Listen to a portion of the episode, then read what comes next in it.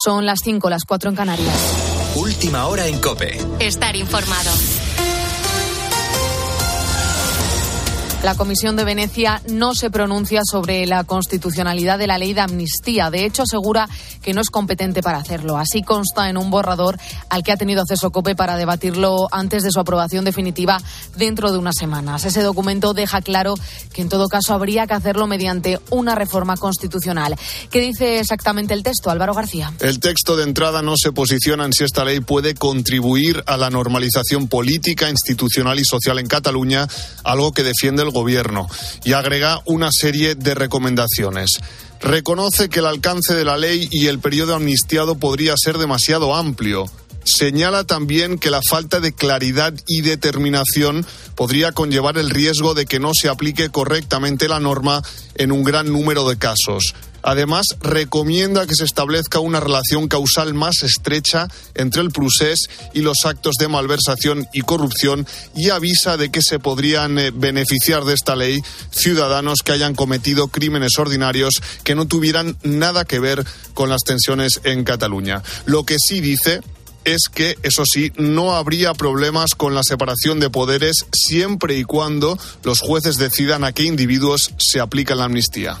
Esta noticia llega mientras seguimos conociendo detalles de la trama que lideraba Coldo García, el que fuera mano derecha de José Luis Ábalos. Este caso arrincona cada vez más al gobierno. A pesar de ello, la Moncloa se empeña en describir tranquilo al presidente del gobierno, Ricardo Rodríguez. El escándalo atenaza al gobierno. La percepción generalizada en las alturas del PSOE es que ahora mismo están atrapados por las turbulencias del caso Coldo. Incluso hay quienes se ven sonados ante el cúmulo de daños, pero no para tumbar al Ejecutivo. ¿Qué duda cabe? Que se amontonan los malos titulares, la imagen queda lesionada según reconocen. Todo ha fallado en una semana negra para olvidar en la que han sido incapaces de asomar la cabeza en este ambiente adverso. Muchos trasladan inquietud ante la posibilidad de que cale en sus propias filas una imagen de debilidad extrema de Pedro Sánchez. La Moncloa precisamente está empeñada en describir tranquilo al presidente. A pesar del azote, dibujan al partido con ganas de pelea frente al acoso del PP. El rescate de Francina Armengol les lleva al extremo de presentarla como un obstáculo para la propia trama. Uno de sus mayores problemas, sin embargo, es la falta de certezas con los capítulos por llegar de la investigación.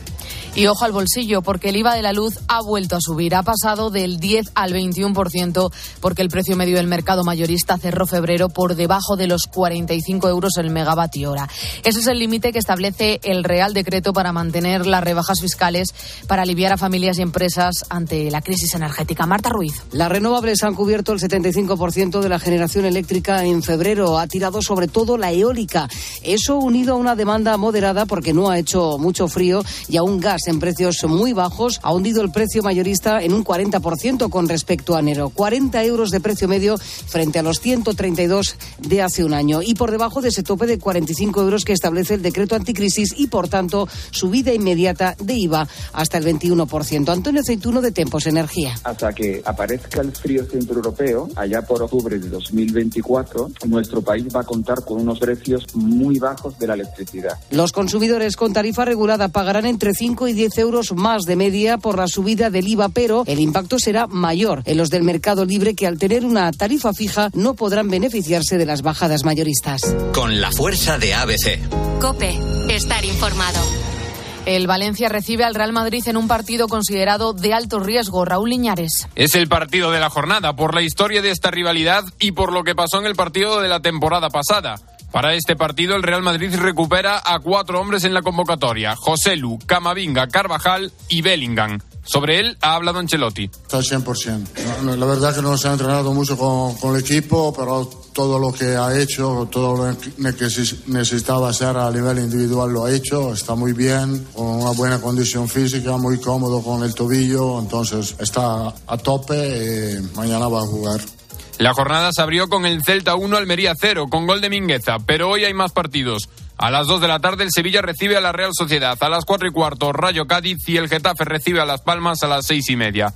En la Euroliga doble derrota española. El Barcelona perdió en casa con el Mónaco y el Vasconi en casa del Fenerbahce. Podrás seguir la jornada de liga y todas las novedades del deporte en tiempo de juego a partir de la 1 de la tarde. Continúas poniendo las calles con Carlos Moreno el Pulpo. Cope, estar informado.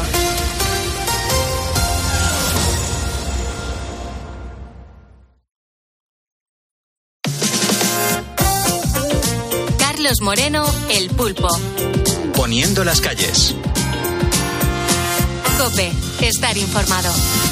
A mí me gustó mucho sentir la, la, radio, la radio sobre todo porque demostramos permanentemente que tiene una capacidad de llegar, bueno, pues a la mayor parte de, de, de sitios.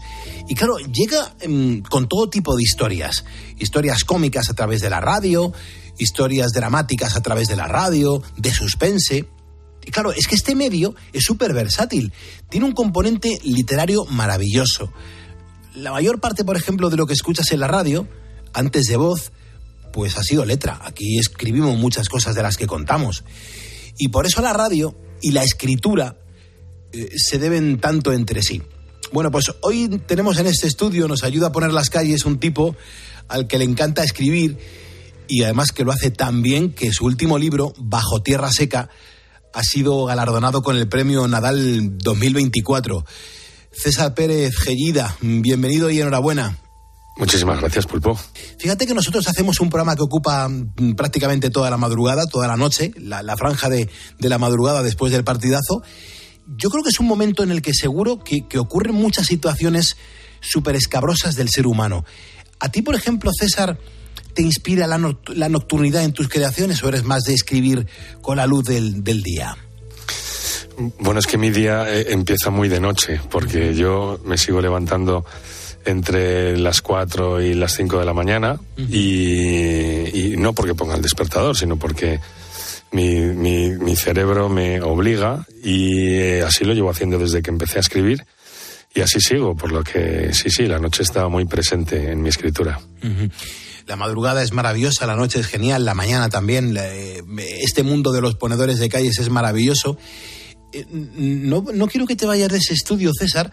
Eh, quiero darte también la enhorabuena porque eres el autor de la trilogía Versos, Canciones y Trocitos de Carne que se ha adaptado a la televisión y que ha, sido un exitazo y que además continúa siendo una de las series más vistas. Porque, claro, me, imagino que estarás, no sé, como, como, como muy gordo de orgullo, ¿no?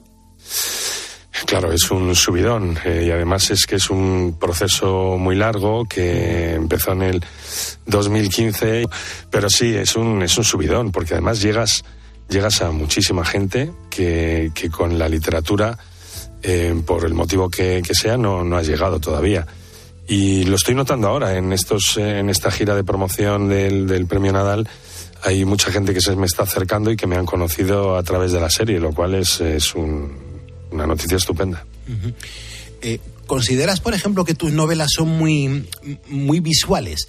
Eh, tu, tu, forma de escribir yo creo que invita a pensar en imagen y, y, esto es fascinante. Yo no sé si, si ves Bajo Tierra Seca en el cine próximamente o incluso en una serie en Netflix. Sí, sí, lo veo, sí. Sí, lo ves, sí ¿no? de hecho, eh, esto no, no lo he contado muchas veces, pero yo empecé a escribir esta historia en formato guion en, tenía dos, dos capítulos completos, estaba escaletando el tercero y me di cuenta de que estaba coartando un poco la libertad narrativa, porque yo escribo siempre hacia adelante, no, no sé muy bien hacia, hacia dónde voy, no conozco el final, y en guion esto no funciona. En guion tienes que, es un formato mucho más cerrado, eh, las piezas tienen que encajar todas de principio a fin, y, veía que, a lo mejor era una intuición solamente, pero veía que estaba coartando esa, eh, bueno, esa forma que yo tengo de, escribir y paré ahí, eh, empecé a escribir la novela y después completé los guiones. Tiene su, tiene su lógica, desde luego. Por cierto, este premio, eh, prestigioso como pocos, te va a llevar eh, nuevos lectores, eh, te va a llevar a, tener más lectores porque el Nadal se lee ya que no hay premio Nadal que, no merezca la pena y, quizás sea bueno que sepan que la trama, la intriga, la manejas como quieres, pero que también eres un rey en el desarrollo y la creación de tus personajes. Esto merece muy mucho la pena. Por ejemplo, ¿qué le dirías sobre Bajo Tierra Seca a todos esos nuevos posibles lectores y futuros eh, gellidistas? Que, que, no quiero hacer spoiler yo en este momento de, de radio. claro. De la novela les diría que es, que es un thriller. Lo han, lo han etiquetado, lo están etiquetando los medios como thriller rural, por esta manía que tenemos como de acotarlo todo. Eh, es verdad que se desarrolla en un ambiente muy rural, que es esa Extremadura de 1917. Y lo que nos vamos a encontrar es un personaje protagónico muy fuerte, que es Antonia Monterroso, eh, que es una mujer que, mm, que, llega a esa Extremadura deprimida, de, de hambre, como, como era todo el medio rural en España a principios del siglo. Y ella traza una línea recta entre el sitio en el que está y el lugar donde ella merece estar o ella cree que merece estar. Enfrente vamos a tener al teniente de la Guardia Civil Martín Gallardo, que es un tipo eh, muy, muy seco, es, un, es lo que representa el cuerpo de la Guardia Civil por fuera, porque por dentro es un tipo con, con muchas grietas, es un tipo que es, para empezar, es adicto al opio, con lo cual tiene muchas debilidades, eh, a pesar de que, bueno, él trata de, que no se le note. Y, el resto de personajes pertenecen casi todos al mundo de la oscuridad. Eh, esto no lo digo yo, lo dicen los lectores. Hay muy pocos personajes que, que, pertenezcan a, o, que mm, tengan connotaciones positivas y esto lo que hace es que, el lector esté un poco despistado porque no sabe dónde están los claroscuros, los oscuros, no sabe dónde está esta gama de, oscuridad. Es que además eh, ser el premio Nadal ya es un buen reclamo de por sí, pero he de reconocer que, que, todo lo que he leído de tu obra siempre me ha llevado a pensar que, que debajo de esa cabeza hay como un, un, asesino frustrado. Perdóname que te lo diga mirando a los ojos, pero quiero saber cómo surgen estas ideas que son tan arriesgadas, que son ideas muy crueles, que son dolientes, muchas, retorcidas también, a veces sorprendentes, y, y la mayor parte de ellas son insospechadas en tu cerebro. ¿Esto, esto cómo, cómo te funciona a ti la cabeza? Claro, que hace mucha gracia Pulpo porque bueno, me lo han dicho muchas veces sí, y, y pero... no es verdad. Yo todavía no, no, he cometido ningún delito de sangre eh, y, y, y, no sé si me va a dar por ahí, pero es cuestión de interpretación. ¿eh? Uh -huh. en, en, en, este oficio hay, hay, dos cosas importantes. Una es la constancia y, estar siempre eh, muy a disposición del teclado, de la historia que quieres contar.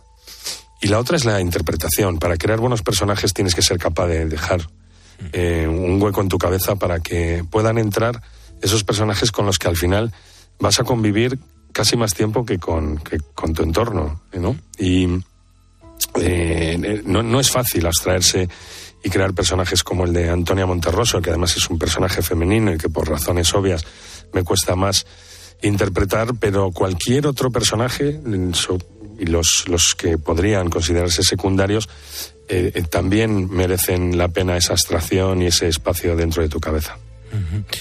Luego, además, eh, te vimos decir que, Bajo Tierra Seca es una novela que ha viajado durante años contigo en, tu cabeza y que querías afrontarla en el, momento en el que te sintieras en, la madurez del, del, oficio. Está claro que lo has conseguido. Mm, sé que suena a topicazo, yo no sé si sigues de subidón en la nube, te encuentras por, por todo lo que te está sucediendo, pero sí que me gustaría saber qué se siente al echar la vista atrás, verte en esos momentos en los que te pusiste a escribir porque tu cuerpo se levantaba a las 4 de la mañana como un ponedor más y, y ver dónde te encuentras en este momento, aunque te sigas levantando a las 4 de la mañana y sigas siendo un ponedor de calles. Es, es que realmente lo, único que me ha cambiado el, el recibir el premio Nadal es que, mm, que, te sientes más refrendado, ¿no? En la, trascendencia que tiene en cuanto a la repercusión de medios, a mí me ha sorprendido muchísimo. La verdad es que no esperaba eh, esta avalancha de interés por parte de los medios de comunicación y del público. Pero, pero a mí el, el, el premio me lo dieron el día 6 de enero, en la noche del 6 de enero. El 7 nos quedamos en Barcelona dando una vuelta y el día 8 yo estaba tecleando. Es decir, que tu cotidianidad no la, no la cambia. Ahora, cuando, cuando echas la vista atrás, eh, yo cuando empecé a escribir allá por el año 2012, eh, ni de coña estaba planteándome eh, poder ni siquiera ser finalista ¿no? del, del, Nadal. Lo que pasa es que la vida te lleva por caminos, y esto es lo, lo, lo realmente bonito que tiene la vida que, que tú no esperas y, aquí estamos con, con, esta gira de promoción y, tan contento. Bueno, además que lo has conseguido y me atrevería además a, decir, César, que lo has bordado, porque es empezar a leer bajo tierra seca y no querer parar. No le falta de nada y, pese a lo que podamos creer mm, que está pasando, ahí llegan tus giros que, que, nos cambian la historia y la percepción. Porque claro, tú también sientes ese no querer parar a la hora de escribir. Es que no puedo. Eh, me, me resulta muy complicado primero, no tener algo que contar y segundo, eh, no hacerlo. Em, en, esta, en esta gira de promoción, por hablar de, lo cotidiano, de lo que me está sucediendo ahora mismo, eh, yo llevo siempre mi portátil y mi secador, porque ya sabes, Pulpo, que yo trabajo con, con, mi secador encendido y viene donde, donde me llevan. Y, y, trato de sacar y de robar tiempo al tiempo para, aunque sea escribir tres párrafos, para no desconectarme de la historia, para eh, seguir conectado con, con los personajes y, esto no lo hago por obligación, lo hago por absoluta devoción, casi por, por necesidad. Eh, una cosa que me llama la atención del libro, em, Extremadura, por ejemplo, viva Extremadura, que lo digo aquí una y mil veces. Extremadura, principios del siglo XX, eh, allá por 1917, latifundio, caciquismo, la imagen de una España en un momento bastante complicado. Em, ¿el entorno es, es clave para marcar tus conductas? Para mí sí. Para mí sí. Yo estoy repitiendo mucho una frase que es en, en, ocasiones la hostilidad del medio nos vuelve hostiles y en este caso eh, la España de principios de siglo y, y, en concreto Extremadura, en un entorno tan rural donde el caciquismo es el eje vertebrador de lo político y social, condiciona mucho las personas que allí vivían, porque la, la tierra, que es sinónimo de riqueza, eh, está en manos de muy pocos eh, y esos pocos lo que hacen es aprovechar su situación para, para estrangular más si cabe a esos muchos que tienen que trabajar la tierra para comer. Y, claro que esa hostilidad me interesaba mucho para explicar la conducta de todos esos personajes que ya digo que pertenecen más a, a la zona de claroscuros y oscuros que a la zona de luz. Wow, cómo mola. Eh, César, ¿cómo es documentarse para, bueno, pues para una época pasada en la que era todo tan, tan diferente? ¿Dónde buscar los lugares, las costumbres de la gente, los detalles que tanto ayudan a meterse en la historia? Pues mira, has dado, has dado en la clave, porque para mí son los detalles, es lo, es lo importante para hacer viajar a los lectores a, a 100 años atrás. Eh, yo lo que, a lo que no estaba dispuesto es a hacer una introducción que, que, que lastrara un poco el, la agilidad de la trama, ¿no? Esto es un thriller. El thriller del suspense tiene que estar sostenido desde las primeras páginas hasta el final y tiene que haber una sucesión de acontecimientos, por lo tanto el ritmo es importantísimo. Si eh, no tienes la habilidad para trabajar con esos detalles, lo que estás haciendo es hacer eh, la trama más pesada, ¿no? Más difícil de masticar pero detalles de tipo mm, cuál era el alumbrado, cómo, cuál era la, qué, qué se cocinaba en, en, porque la cocina ha evolucionado en 100 años. Eh, a qué olía en esas, en, en esas tascas, eh, cuánto costaba una cama en, en, en 1917, eh, cómo se arrancaba un automóvil que justo que estaban llegando en esa época y, y los hispanos suiza eran los, los modelos más vendidos. Quiere decir que que eh, al final son con esos detalles con lo que consigues que el lector se zambulla en esa, en esa época y te acompañe durante el desarrollo de los capítulos. Eh, también me doy cuenta, César, que, en anteriores novelas pues has estado un, muy en contacto con las fuerzas y cuerpos de seguridad del Estado para, para entender cómo actúan y sobre todo cómo piensan ante casos tan laberínticos. Pero claro, eran historias que se desarrollaban en nuestra época, con Internet, las redes, etcétera. Pero claro, mm, yo no sé si te ha costado o no te ha costado definir a los guardias civiles que aparecen en Bajo Tierra Seca. Porque sin desvelar mucho, sí que me gustaría conocer, bueno, pues, pues algún dato sobre uno de ellos, por ejemplo, que, que es drogadicto. Y algo importante es que se mueven a caballo y llevan sable, César. Sí, sí, y visten de azul. Que, quiere decir azul. que el, el, arquetipo de la Guardia Civil eh, ha, ha, cambiado mucho y, y, es verdad que en aquel momento, que es un cuerpo de reciente creación, eh, tenían muchísimo peso en el ámbito rural, pero muchísimo peso, eran, eran la figura de la, de la autoridad. Eh, pero en la relación entre ellos, entre los mandos y, y toda la escala de la Guardia Civil eh, era muy importante, ¿no? Cómo se trataban y todo eso, eh, pues eh, a veces lo encuentras en, en, en, los libros y otras veces lo que tienes que hacer es consultar con, con expertos, que es la vía que yo suelo utilizar en este caso. Pero sí, sí, sí me ha costado. Y, y en la primera, en, en, digamos, en el primer borrador encontré muchísimos, muchísimos errores eh, porque, porque no estaba eh, del todo documentado sobre esta faceta en concreto, ¿no? En, en, este caso sobre los cuarteles, acuartelamientos, etcétera, etcétera. Y, y, bueno, una persona de mi confianza me ayudó para pulir todo este aspecto. Uh -huh. eh, son las cinco y media, las cuatro y media de la, de la mañana en las Islas Canarias. Al comienzo de la novela, César, parece que, que, ya tenemos al principal sospechoso apresado por la Guardia Civil, pero los que te conocemos sabemos que es un punto de partida que va a dar muchas vueltas. Eh, ¿Qué personaje te ha costado más pedirle paciencia para que la trama sea tan sorprendente? Porque, claro, me imagino que, que a estos personajes, hablando en tu cabeza mm, por tener protagonismo, tiene que, tiene que ofrecer un montón de historias. Pues, pues sí que sucede eso. Fíjate mm. que, que en, en, ocasiones, cuando, como es yo trabajo siempre las novelas desde varios puntos de vista. Uh -huh. eh, es cierto que hay determinados personajes que reclaman mucho más tu atención, ¿no? Había en concreto uno de ellos, por responder a tu pregunta, que es eh, la figura del cacique, Ramón Acevedo, que me pedía muchísima más presencia. Lo que sucede es que eh, es, es, un personaje que para mí representa eh, otra adicción, porque esta es una novela también de, adicciones. Hemos hablado de la adicción física del teniente Gallardo al opio y eh, Acevedo tiene otra adicción que es la adicción al poder. Y, quería equilibrar muy bien eh, el peso. Eh, Antonia Monterroso representa también la adicción, que es la, adicción a, lo material, a lo aspiracional, a lo que no tenemos y necesitamos tener es, es, una novela donde, donde todos tienen, todos tienen un, un, un, proceso, todos tienen un arco evolutivo, pero están todos muy marcados por, por esto, por, por, las adicciones. Otra cosa que me llama la atención, y sobre todo ya para ir acabando, que vamos muy mal de tiempo, mmm, sacar la trama de Valladolid.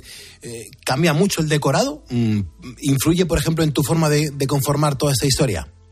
Mucho, muchísimo, claro, porque Valladolid es el rincón del universo que mejor conozco, no necesito ningún tipo de, de documentación, eh, sobre todo si estamos hablando de novela contemporánea, pero en el momento en el que tienes que retroceder en el, en el tiempo, no es una incomodidad, pero sí es una dificultad. Eh, pero yo, yo he disfrutado mucho, eh, recreando esa Extremadura de 1917, el carácter de los, de los extremeños, esa fuerza de voluntad que tienen eh, por superar todas las dificultades con las que se han ido encontrando a lo largo de su historia.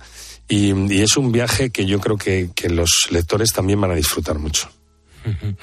Pues no te voy a quitar más tiempo, César. Eh, es todo un honor que hayas venido aquí a este estudio a poner las calles con nosotros, a sacrificar eh, parte de tu madrugada, de tus momentos de escritura, de concentración. César Pérez Gellida, eh, Premio Nadal 2024 por tu novela Bajo Tierra Seca. Te doy las gracias por habernos ayudado a poner las calles en esta mañana. Muchísimas gracias a vosotros y muy buenas noches a todos. Muy buenas noches, muy buenos días.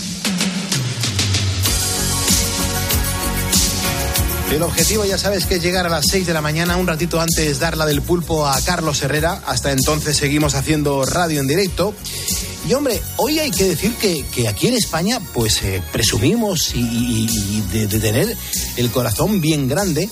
Eh, yo creo que lo confirma que seguimos líderes además en el ranking mundial de trasplantes después de 32 años. Es que solamente en 2023 se hicieron más de 5.800, es decir, un 9% más que el año anterior, y esto es un nuevo récord que no sería posible, como siempre decimos, sin la coordinación, sin la profesionalidad, sin el buen hacer de centenares de personas que intervienen en cada trasplante. Bueno, pues una cadena de vida donde cada eslabón encaja con el siguiente. Y en primer lugar, la cadena se inicia con la donación. Mira, el año pasado, las familias eh, de 2.300 personas fallecidas decidieron donar sus órganos. Y también 400 personas vivas, una de ellas es María Asunción Gómez, es la que, bueno, donó un riñón ni más ni menos que a su marido estudio para ver la compatibilidad que hay. Es ahí cuando yo digo que empiecen el estudio conmigo para ver si es posible que sea compatible y entonces donarle yo mi riñón. A partir de ahí eh, nos dicen que ha sido una pasada la compatibilidad que tenemos, que probablemente si se le hacen a cualquiera de su familia no hubieran tenido tanto. Claro, mm, el caso de María Asunción fue el de un trasplante renal, que es el más común de todos. Sin embargo, en España se realizan cada día otros muchos trasplantes. Trasplante de hígado, de córnea, de pulmón, de intestino y, por supuesto, de corazón. Sigamos entonces el hilo de ese trasplante de corazón. La maquinaria se suele poner en marcha en una consulta como la que el doctor Diego Rangel tiene en el Hospital Virgen del Rocío en Sevilla. Los pacientes que tienen insuficiencia cardíaca a lo largo de su evolución, algunos de ellos, un porcentaje que se considera en torno al 7 al 10%, evolucionan en una forma grave que es lo que se llama insuficiencia cardíaca avanzada, que son los pacientes, digamos, que se consideran candidatos a evaluación para el trasplante cardíaco. Claro, en ese momento el, el, paciente se convierte en candidato a un trasplante, pero antes hay que hacer una, una serie de pruebas para descartar otros problemas que impidan esa intervención. Una vez que se lleva, digamos, eh, a cabo esta evaluación clínica eh, y la corroboración en sesión multidisciplinar, los datos de ese paciente se elevan a la Organización Nacional de Trasplante, que es la que incluye al paciente en lista de espera. La media de tiempo que el paciente espera hasta recibir ese corazón que necesita está entre dos y cuatro meses, aunque a veces esa llamada puede retrasarse. Cuando aparece el corazón compatible, la cadena se tensa y comienza un proceso vertiginoso pero perfectamente coordinado. Un proceso en el que cada minuto es fundamental porque desde que se extrae el corazón del donante hasta que se implanta en el receptor hay un límite de tiempo. Como máximo tienen que haber pasado seis horas. En muchos casos, el equipo médico que extrae el corazón del donante es el mismo equipo que después lo va a implantar en el receptor que lo necesita. Y ahí empieza el viaje de ese corazón. Encarnación Gutiérrez es cirujana del Hospital Virgen del Rocío de Sevilla y nos contaba en COPE las condiciones en las que debe ser transportado ese órgano. El corazón tiene que ser transportado en condiciones de total, total esterilidad y de frío. Para ello, antes de sacar el corazón del donante, lo vamos a parar con una solución que se llama solución cardioplégica, que está a 4 grados. Una vez que lo extraemos, lo vamos a mantener, como digo, en unas bolsas estériles que se mete en doble bolsa por seguridad para que no se vaya a contaminar y una vez envasado en estas bolsas se van a meter en un recipiente que contiene hielo. Se protege el recipiente en una nevera que igualmente está cubierta de hielo. Claro, es que el tiempo apremia y en muchas ocasiones es necesario llevar el órgano en avión porque es lo más rápido y a cualquier vuelo pues le puede tocar esa función de manera inesperada. Al comandante Manuel Fernández le ha pasado en varias ocasiones. Nosotros al llegar al aeropuerto, el coordinador del vuelo nos indica que tenemos un trasplante. Entonces el equipo médico se acerca con el órgano al avión y nosotros le recibimos. Le solemos poner en un compartimento de cabina, ya que es un recipiente pequeño, normalmente refrigerado. Una vez iniciado el vuelo, le decimos a control que tenemos un trasplante a bordo y ellos nos dan prioridad tanto en ruta como en aproximación del aeropuerto de destino. Desde que el equipo médico deposita el órgano en el avión, es el comandante el que se responsabiliza de su custodia. Esos vuelos que transportan órganos tienen absoluta prioridad. Susana Romero es controladora aérea y nos habla de los protocolos que tienen establecidos los aeropuertos para este tipo de casos tan especiales. Es un trabajo en, el, en equipo del cual estamos muy orgullosos de formar parte de en ese eslabón, en esa cadena eh, solidaria. Nuestro trabajo sería facilitar y recortar la ruta de esas ambulancias que surcan los cielos de un lado a otro. ¿no? Eh, evidentemente son aviones que tienen prioridad. Es muy importante. El tiempo es algo fundamental que, que, que va contra reloj en muchas ocasiones y, y nuestra función pues es eso, darles prioridad absoluta recortando la las rutas, yendo lo más directo posible y dando prioridad a la hora de, de llegar para, para que el órgano llegue lo antes posible. Ese avión podrá aterrizar en una zona habilitada en el aeropuerto de destino. Allí estará esperando el equipo médico que se hará cargo del transporte del corazón del aeropuerto al hospital. Un transporte que se hace en una ambulancia que en todo momento va escoltada por la policía para, si es preciso, saltarse semáforos y atascos. Bueno, pues el agente Carlos Castro ha participado en este protocolo. Seguramente los oyentes habrán podido observar, pues cuando caminan por Madrid o conducen su vehículo, habrán podido observar pues una caravana de ambulancias que va precedida de motos de policía municipal.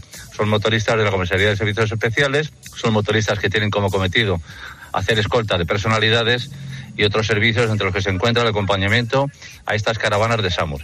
Claro, es que no hay tiempo que perder, pero hay que ser muy prudentes al volante y evitar frenazos, acelerones o volantazos que pudieran dañar el corazón.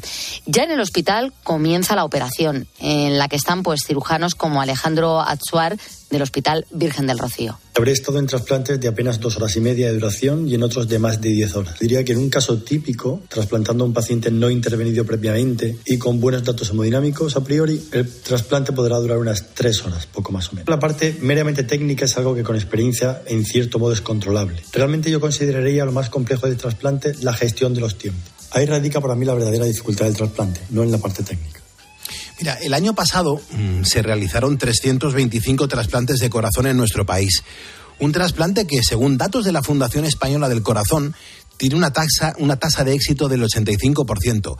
Bueno, pues escucha a Julián porque es uno de esos casos de éxito. Tengo una vida ahora mismo más activa que cuando estaba trabajando de militar. Hago deporte todos los días, me hago andando mis 12 kilómetros, cojo la moto todos los fines de semana. Hace poco he dado la vuelta a Andalucía en moto, en, en una semanita. Hace cuatro años me hice un ultramaratón de 50 kilómetros. Vamos, que, que te da hecho para hacer una vida chula. A este militar retirado del puerto de Santa María, en Cádiz, los médicos le diagnosticaron primero una bronquitis. En realidad, lo que tenía era una miocarditis. Tenía el corazón dilatado por una infección cuando estaba destinado en Somalia y necesitaba un nuevo corazón para seguir viviendo tengo que esperar que alguien fallezca para que yo siga vivo. Porque esto no es un riñón que te pueda un familiar y seguir con una vida, sino que esto es una cosa que, que bueno, que depende de, de, de la solidaridad extrema ya de, de una familia. Es que esto se le pide a una familia en el peor momento en el que se le puede pedir algo. Claro, dice Julián que, que, no hay palabras de agradecimiento para esas familias que en ese momento tan duro deciden regalar vida. Él recibió, pero también quiere dar. Y por eso Julián y su círculo más cercano eh, se han hecho también donantes de órganos. Y, y, así es como crece la cadena de la solidaridad. Cada éxito es un nuevo eslabón con nombre y apellidos. Cada minuto de vida de las personas trasplantadas es un milagro de la medicina moderna. Así que más allá de lo que ocurre en los quirófanos, el orgullo se extiende hasta los donantes, pasando por los conductores de ambulancia. Desde aquí, mi abrazo absoluto. Los enfermeros, los pilotos e incluso las fuerzas de seguridad que participan en cada dispositivo de trasplantes todos coordinados con la precisión de un reloj suizo para que muchos, para que muchos españoles sigan sonando el tic tac de la vida, tan fundamental como eso.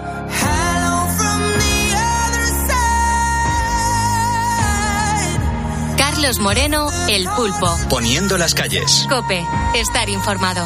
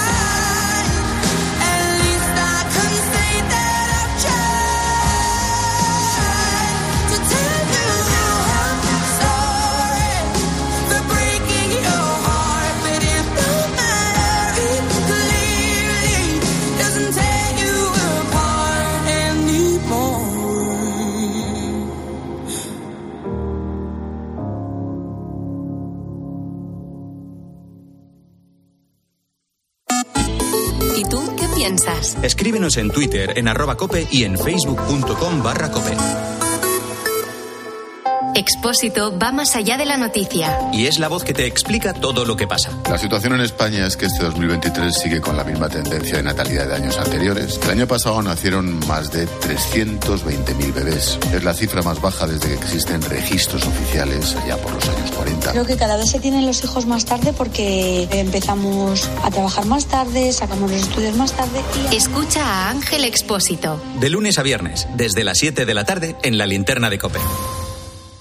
Quiero un auto que me mole. Nuestra oferta es enorme. Yo mi coche quiero tasar. Nadie le va a pagar más. Si la puedes querer buscar. El de Sevilla de Perlas me va. Te lo traemos de saldo está. 15 días para probar, mil kilómetros para rodar. Escuchas Poniendo las calles. Con Carlos Moreno, el pulpo. Cope, estar informado. Pues tenemos que hablar de magia en el día de hoy con Rosa Rosado, que está aquí poniendo las calles con nosotros. Hola, vamos Pulpo. a escuchar. Hola, Rosita. Esta canción a mí me gusta mucho, que lo sepas, ¿eh? Y a mí también, por eso la he puesto. Venga, vamos a ponerla un poquito alta. Aquí era.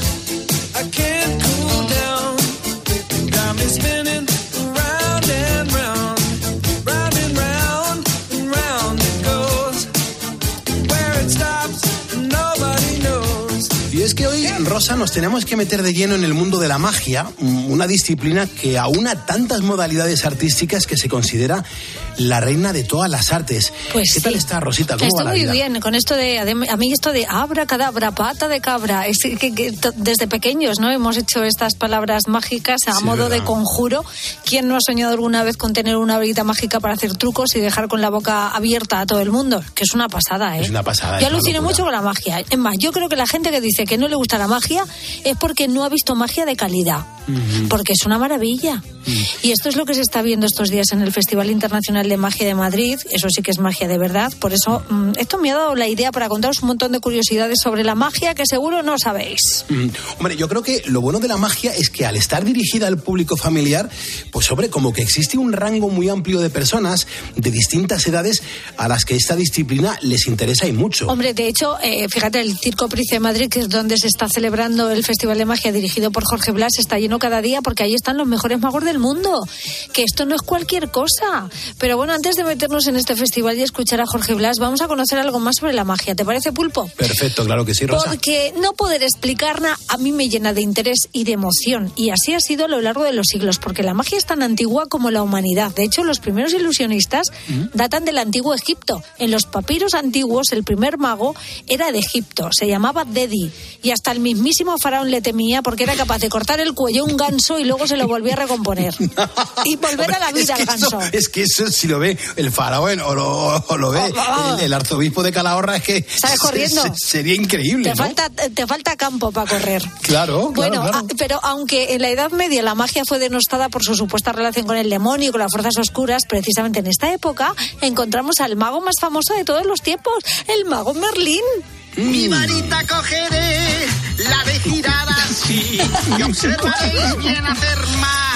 Merlín, yo es que soy muy fan de la princesa Sofía. Bueno, yo es que con mi hijo me trago tantos dibujos animados Hombre, y claro. aquí sale Merlín y soy muy fan del mago Merlín.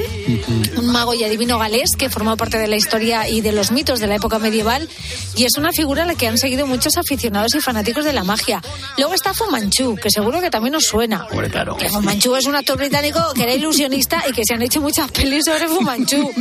A mí ya el nombre me provoca hilaridad. ¿Qué quieres que te ¿Verdad diga? que sí? Sí, tienes toda la razón. Y es que la magia es un arte que tiene más de 4.000 años de antigüedad con la que hemos disfrutado, pues fíjate, generaciones y generaciones, pulpo. A ver si conoces esta música. ¿Es de aquí para lado? Porque no era exactamente un mago, pero hacía mag- magia con cada parte de su cuerpo. Claro, claro que sé lo que está sonando, por favor. Es el inspector Gadget. ¡Qué Hombre, bueno! Sí, adelante, gacheto mano. Mm. Adelante, gacheto pie. Es de aquí para lado.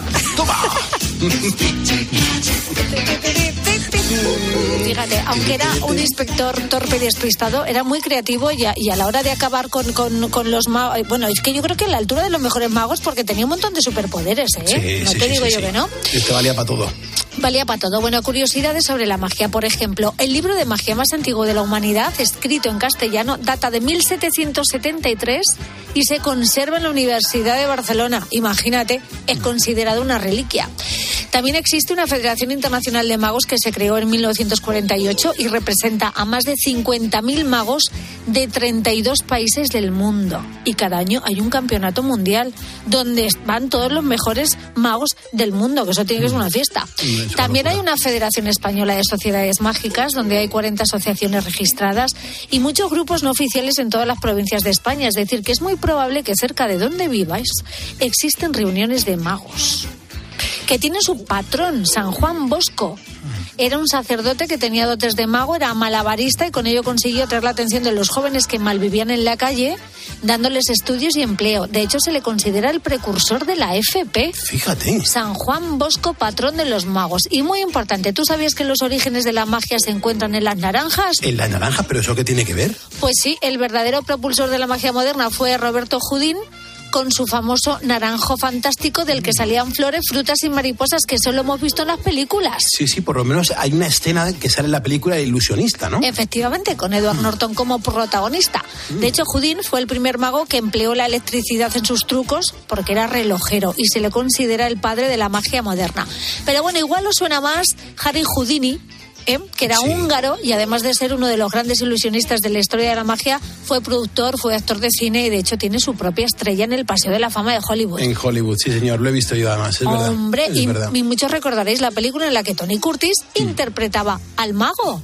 Harry, ¿qué, qué estás haciendo? He terminado un truco estupendo. Ven aquí. ¿Qué tengo que hacer? Meterte ahí. No, no, no, no, no, perdona, Vamos, yo no me meto. ahora mismo en el cajón. Bueno, si tú lo Ahora dices, vas a pasar no los pies parece por este lado. despertarme es, a medianoche para meterme Ahora la en un cabeza por cajón? este otro. ¿Qué vas a hacer ahora? ¿Eh? Cerrarlo bien. No, Harry, no. ¿Dónde estás? ¿Qué haces ahora? He ido a coger la sierra. ¿Qué vas a hacer con ella? Te voy a partir en dos. No, Harry, no, no hagas eso conmigo. Soy tu esposa. Oye, déjame salir, suéltame. No te haré ningún daño. Cierra los ¿Cómo lo sabes? ojitos. ¿No estás dentro? Ah, quieto, quieto. Ahí está. Claro, ¿cómo me lo iba a perder? Claro. Sí, sí, es maravilloso, pero que esperaba algo diferente la noche de bodas. En la noche de bodas, no Por te digo favor, nada, ¿eh? Casi la favor. parte en dos a la mujer, pobrecita mía. Bueno, Houdini se hizo famoso a principios del siglo XX con su famosa metamorfosis y como escapista. Es que se liberaba de cadenas y esposas incluso metido en el agua. Es que es muy fuerte esto, ¿eh? Claro, porque existen distintos tipos de magia. Está el escapismo, la magia de salón, el mentalismo, el ilusionismo, que a Mm. mí me flipa. Porque hecho de, eso de crear efectos imposibles, manipulando elementos reales con lo que construyen una imagen que no existe, a mí es que me, me, parece flipante. Bueno, y en Internet esto de la magia se ha democratizado tanto que cada día cientos de personas suben sus trucos de magia a Internet. Y además la fiebre de la magia también ha calado en las aulas. Ahora ya te puedes sacar la titulación de ilusionismo. Sí, y han surgido escuelas eh, de magia, como la de Ana Tamariz, que dan respuesta a la demanda de personas que, picadas por la curiosidad, quieren ser magos. Y en esa curiosidad nos vamos a adentrar en los próximos minutos, Pulpo. Pues esto es súper chulo, Rosa. La verdad que tiene muy buena pinta. Sobre todo que, que es verdad que hay que reconocer que ahora hay muchas escuelas para aprender a ser mago. Pero realmente, Rosa, ¿cuándo se profesionalizó la magia en España? Pues mira, esto ocurrió en los 70, que es cuando se creó la fundación de la Escuela Mágica de Madrid, impulsada por magos pioneros, como fue un señor llamado Arturo de Ascania, un abogado que tenía alma de mago y que gracias a él tenemos en España algunos de los mejores cartomagos del mundo. Y cuando un mago español saca una baraja de cartas en alguna concentración mundial de magos, oye, todos se callan y le miran expectantes, porque lo que van a ver allí va a ser algo muy grande. Precisamente uno de ellos, un cartomago, al menos empezó así, curtido en la escuela de Ana Tamariz, es Álvaro Rubio, al que le he preguntado cómo se hace uno mago, cómo se empieza en esto. Pues en mi caso, y creo que es el caso de mucha gente, yo empecé de forma autodidacta Mi abuelo era mago y entonces él me enseñó los primeros juegos de magia. Luego me compré algunos libros. Empecé con cartomagia en una mesa con mi familia y amigos y luego ya, según fui aprendiendo y profesionalizándome, también aprendí eh, magia con objetos adaptados a lo que es la magia de escenario, como puede ser magia con aros, magia con pañuelos, alguna gran ilusión o algún juego de ese estilo. Y entonces, después de estar unos años aprendiendo por mi cuenta, decidí que mi aprendizaje iba a ser mucho más profundo y mucho más especializado. Y entonces fue cuando empecé mi formación en la Gran Escuela de Magia en Tamariz, que estuve siete años formándome en las diferentes artes, cartomagia, micromagia, grandes ilusiones, mentalismo, y dedicándome mucho más de lleno a lo que es el arte de la magia. Bueno, yo me imagino en la escuela de magia tipo Harry Potter. estaría bien, ¿eh? Qué maravilla. Mira lo que nos decía Álvaro, que la mayoría empieza de manera autodidacta porque la magia entra en tu vida y claro, te fascina. Eh, claro, requiere mucho estudio, mucho, mucha práctica y muchos acaban en la escuela de magia. Vamos a ver qué se estudia en una escuela de magia.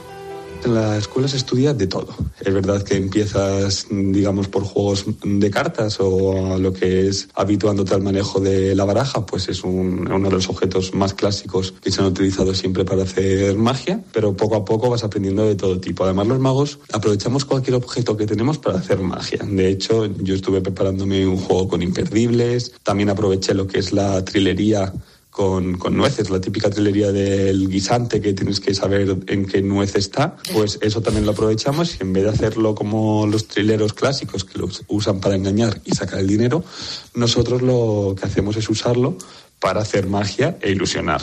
Y bueno, magia con pañuelos, magia con aros, eh, mentalismo, que es otra rama también preciosa en la cual se utilizan menos objetos porque de lo que se trata es de leer la mente. Y bueno, también tuve la suerte y de lo cual estoy muy, muy orgulloso de haber podido participar es en una gran ilusión que he estado haciendo muchos años con Manu Vera y sigo haciéndola actualmente, que es la gran ilusión de la metamorfosis. Increíble, increíble, Rosa, Pues sí, increíble. yo recuerdo que en Hogwarts había asignaturas como encantamientos, pociones, astronomía, lecciones de vuelo en escobas, Sí, que sí, también sí. eran Era obligatorias. obligatorio, sí, señor. Aquí no llegamos a tanto, pero sí que son un salto de calidad para alguien que quiere ser mago, como nos cuenta Álvaro.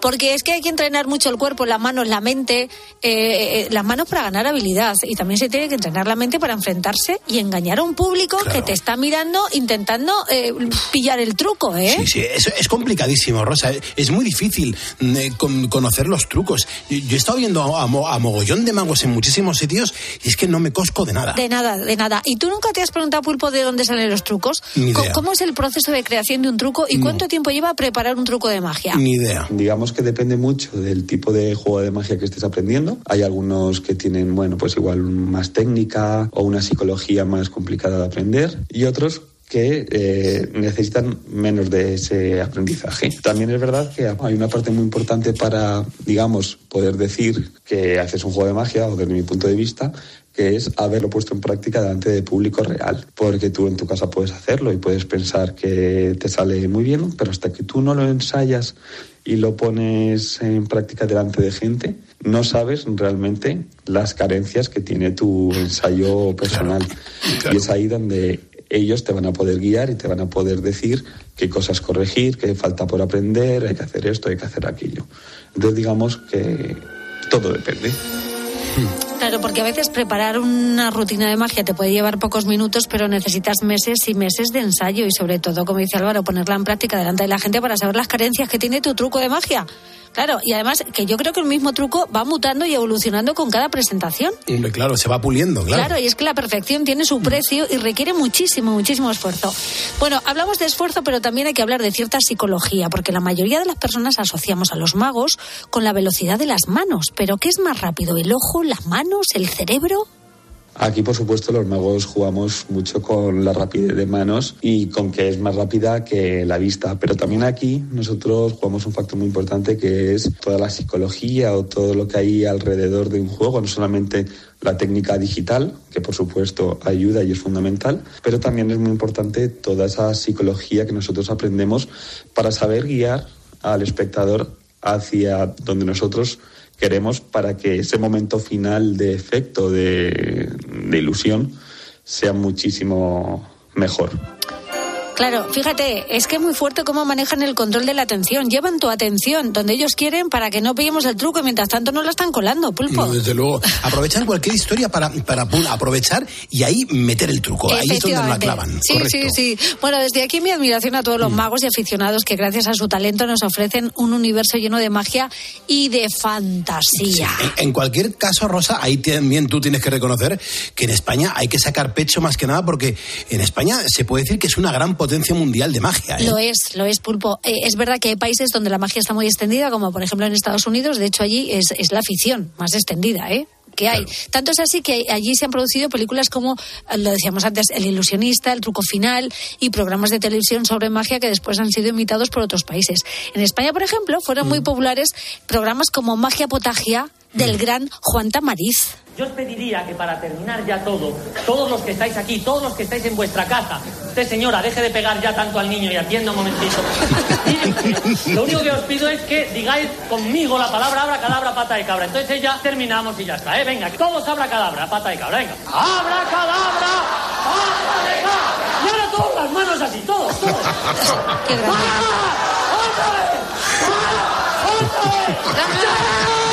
Qué bueno y qué diferente a todo fue el tamariz. Qué grande, por Dios. Bueno, más de 50 años lleva Tamariz dedicado a su magia y es una leyenda viva en todas partes. Allá donde va le llaman el maestro y está considerado como el mago de cartas vivo más, más grande y más influyente del mundo. Aquí en España, Tamariz es un icono, como también lo es Jorge Blas, al que muchos lo conocimos en programas de televisión como Nada por aquí. Sabéis, en nada por aquí hemos tenido muchos magos invitados y expertos en muchas cosas. Reciclaje, jardinería, por ejemplo. Animales. Sí, escapismo. Mentalismo. Pero nuestro próximo mago invitado es experto en magia nutritiva. ¿Qué? ¿Mag- ¿Magia nutritiva? ¿Eso Sí, sí. qué es? ¿Que hace un juego con carta y luego se las come? No, ¿O no, no, qué? pero yo lo probé. Me comí una carta y cada vez que me hace una radiografía sale hilas de picas. Está en el escenario de nada por aquí Raúl Alegría. Maravilloso, Rosa. Bueno, un jovencísimo Jorge Blas que ha llevado la magia a la televisión apareciendo en un montón de programas muy populares en todo el mundo y se ha convertido en uno de los mejores ilusionistas del siglo.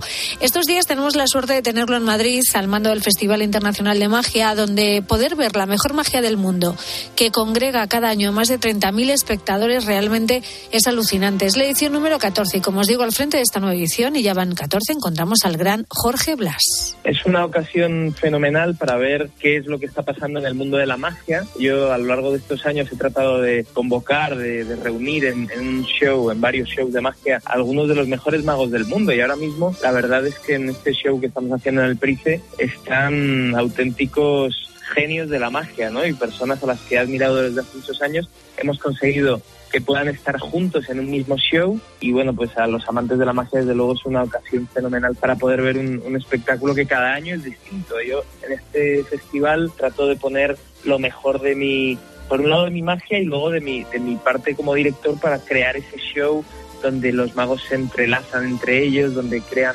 magia conjunta, no solo cada uno su acto, ¿no? sino que también fusionan sus números, sus actos, sus artes para crear un espectáculo que yo creo que es primero sin precedentes porque porque es irrepetible, es una fórmula que esta combinación de artistas nunca más se va a poder ver, ¿no? Digamos que, que se ha creado para este festival, ¿no? En esta gala hay gente que, que vuela por los aires, que se teletransporta, que se presenta en el teatro, que yo creo que es el, la atmósfera y el ambiente ideal para ver magia, ¿no? Pues a mí me flipa mucho Jorge Sí, Blas. Es, mola mucho. Es, a ver, cada, cada mago tiene su tipo de magia, todas suman, es un arte maravilloso. Yo he estado en este festival de magia y me faltaban ojos para mirar, Ya. porque es, es que es un arte capaz de generar el mayor de los asombros. Hay pocas cosas como un buen truco que tengan la capacidad de hacernos sentir niños otra vez, aunque sea por un rato. Así que larga vida a la magia y a nuestros magos. Qué bueno, Rosa. Pues sí, habrá que, habrá, habrá que consumir más magia, más espectáculos de, de magia y sobre todo porque mm, nos va a despejar la mente, nos va a provocar que estemos súper atentos y eso nos va a ve- venir muy bien a todos. Es ¿eh? que nos sentimos, bueno, es que cuando estás allí eh, las experiencias son tan únicas que, que es que estás viviendo algo mágico que no tiene explicación, que está ocurriendo frente a tus ojos. Él sabe que la verdad detrás del efecto seguramente nos decepciona, por eso un, verdadero mago jamás revelará un truco, pero estar allí es asombroso y hay que disfrutar, desconectas de todo, pasas un rato en la gloria y vuelves a ser niño otra vez.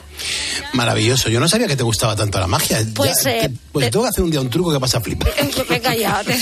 Bueno, no, no sé si... Bueno, voy a callarme. Pues se me está veniendo en la cabeza que... No, no, pero Vale. que, que escucha, que te, que te va a gustar, hombre. va a gustar? Vale. Que te va, que te va a gustar, Sí, ¿vale? me gusta mucho la magia, porque por eso, porque yo voy con mi hijo y mi hijo la vive con la misma intensidad. Es que eso no, no se ve en ningún sitio nada más que en un espectáculo de magia. Si Ya, pero ya la, la magia que yo te voy a hacer es magia para mayores, no para tu hijo, para mayores. Te digo yo ya que, que ya no sé, no sé yo si, si es por donde... Déjalo que te estás poniendo nerviosa, No, es que me estoy Rosita. imaginando el truco. Bueno, claro, el truco y el Eh, trato. este que claro. tal y desaparece, ¿no? Eso. Eso lo tenemos todos en la cabeza en estos momentos. El de magia para mayores. A la bebo y pulpo y ponedores. Gracias, Esto se Rosita. está poniendo ya de tres rombos. Hasta luego, Rosa. Adiós, adiós. Seguimos poniendo calle, seguimos estando en cope, seguimos levantando España. Carlos Moreno, El Pulpo. Poniendo las calles. Cope, estar informado.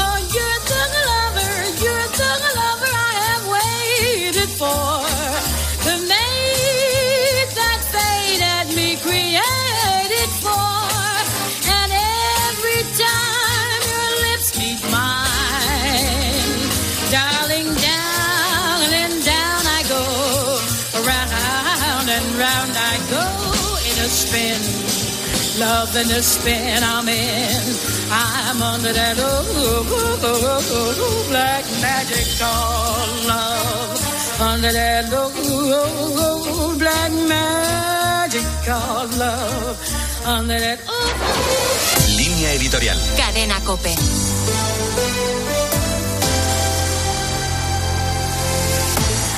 Félix Bolaños ha comentado en las últimas horas el auto con el que la Sala Segunda del Tribunal Supremo abre causa contra Puigdemont para investigar si ha cometido un delito de terrorismo. Bolaños ha asegurado que en ese auto el Supremo no da por probado que los hechos protagonizados por Tsunami Democratic sean terrorismo. El pronunciamiento no es definitivo, pero los jueces del Supremo dejan claro que el hecho de haber impedido el acceso de los usuarios y tripulaciones al aeropuerto de Barcelona, la utilización de artefactos de similar potencia que la de los explosivos, el haber causado lesiones de especial gravedad a policías y la falsificación de documentos, entre otras cosas, no dejan duda alguna de que los hechos podrían considerarse terrorismo. Y el mismo auto dice que hay pluralidad de indicios que sitúan a Puigdemont al frente de la organización que provocó estos hechos. Bolaños hace trampas porque el gobierno de Sánchez necesita avanzar por un desfiladero demasiado estrecho. Si la ley de amnistía que quiere sacar adelante no incluye los delitos de terrorismo, Puigdemont no la va a apoyar, menos ahora que puede enfrentarse a una condena por este tipo penal. Pero si la ley incluye los delitos de terrorismo, la Unión Europea no la dejará pasar. De forma muy clara, en contra del auto del Supremo, la vicepresidenta Montero ha reiterado que todos sabemos en España que es terrorismo y que por eso lo de tsunami no lo fue. Con esa banalidad, Montero pretende desmontar un argumento jurídico sólido de los jueces. Hay terrorismo aunque no haya banda organizada. Hay terrorismo según la legislación europea, aunque no se mate o se secuestre a alguien.